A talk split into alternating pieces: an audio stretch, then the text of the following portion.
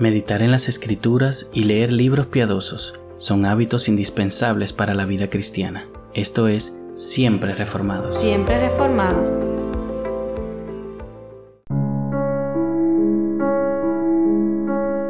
Bienvenidos queridos hermanos y gracias por acompañarnos en este tiempo especial, donde compartimos la poderosa palabra de Dios.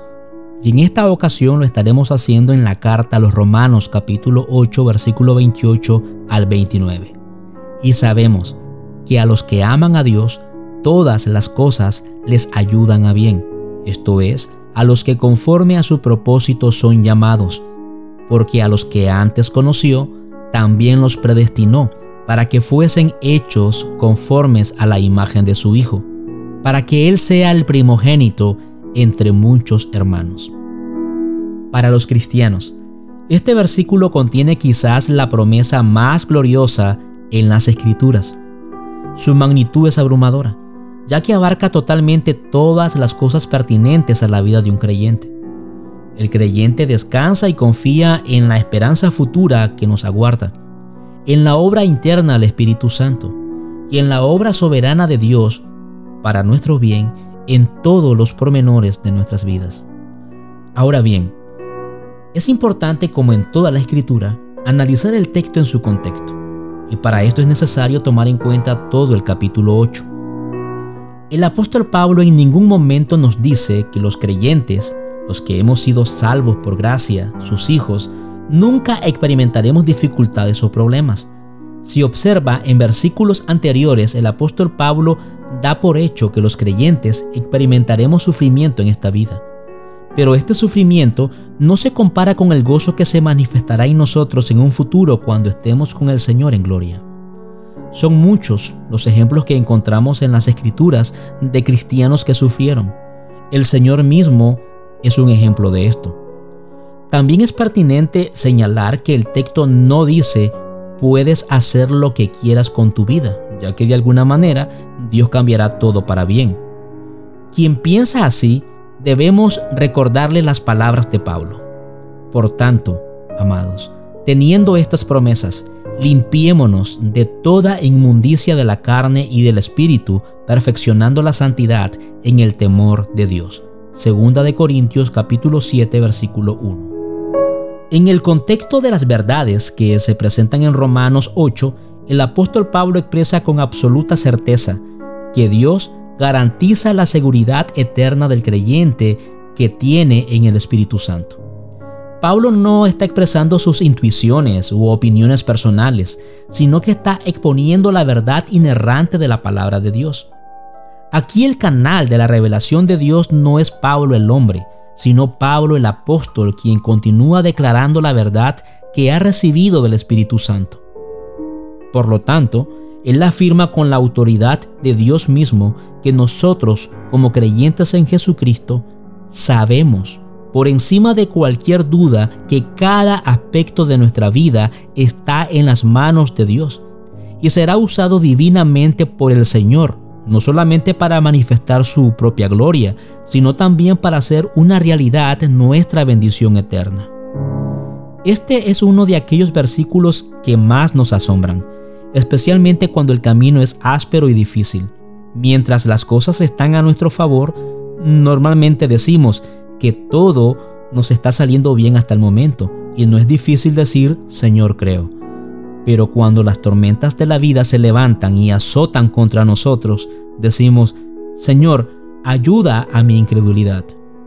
Pero aún así, sabemos que el versículo es verdad. Dios hace que todas las cosas ayuden a bien. Lo sabemos porque la Biblia lo declara.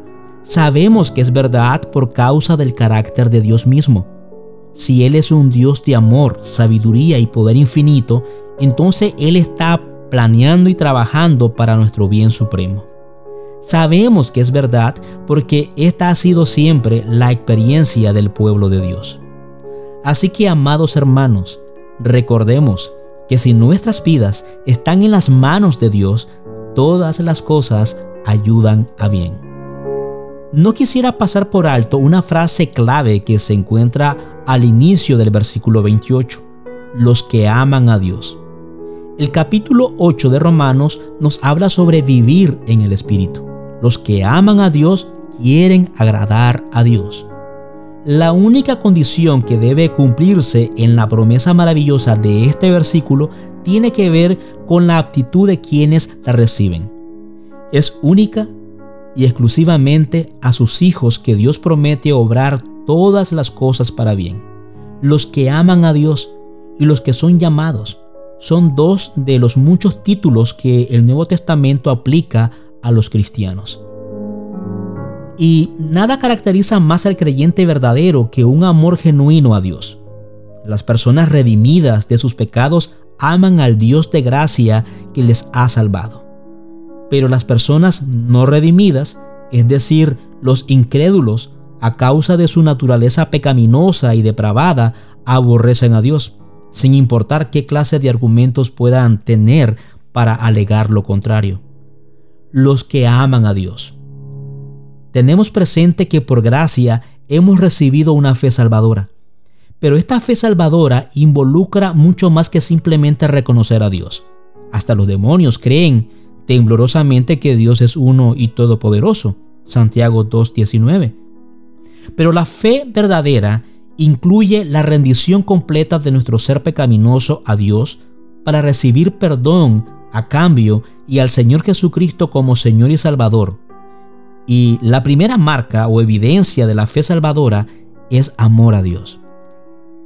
Pero este amor a Dios también está relacionado con la obediencia a Dios por gratitud. El amor a Dios se caracteriza por un anhelo ferviente de comunión personal con el Señor.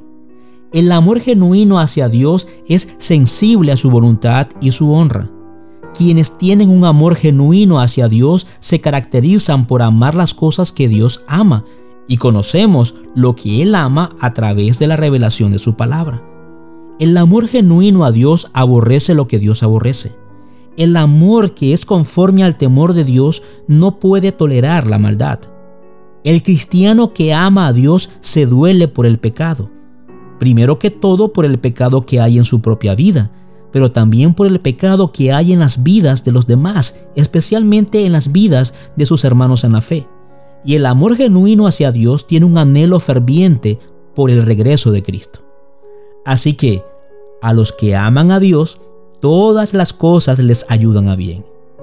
No es que todas las cosas son buenas, sino que el resultado de todas las cosas será para bien. Aún las pruebas y dificultades Dios las puede usar para fortalecer nuestra fe y para nuestro bien espiritual. El bien que Dios está haciendo lo encontramos en el versículo que sigue, en el versículo 29, para ser hechos conformes a la imagen de su Hijo. Alguien decía, es como el cincel de un escultor con el que desprende trozos de mármol hasta que al fin aparece la imagen del hombre. Y es así, que los golpes de la vida hacen astillas todo lo que es indigno en nosotros, para que podamos ser transformados a su bendita semejanza. Así que, amado hermano, si no puedes encontrar ningún otro bien en las crisis de la vida, recuerda este, para ser hechos conformes a la imagen de su Hijo. Romanos 8, 29. Oremos a Dios cuando nos encontremos en dificultades para que nos ayude a entender su propósito y le demos la gloria a nuestro Señor Jesucristo como primogénito principal entre muchos hermanos. Dios te bendiga y hasta la próxima si el Señor así lo permite. Siempre, reformados. Un ministerio de Iglesia Bíblica Hispana en Viena. Para más información, visite nuestra página web iglesiabiblicahispana.at o visite nuestras redes sociales también nos puede escribir a Iglesia Hispana en Viena gmail.com. Hasta la próxima, si el Señor así lo permite.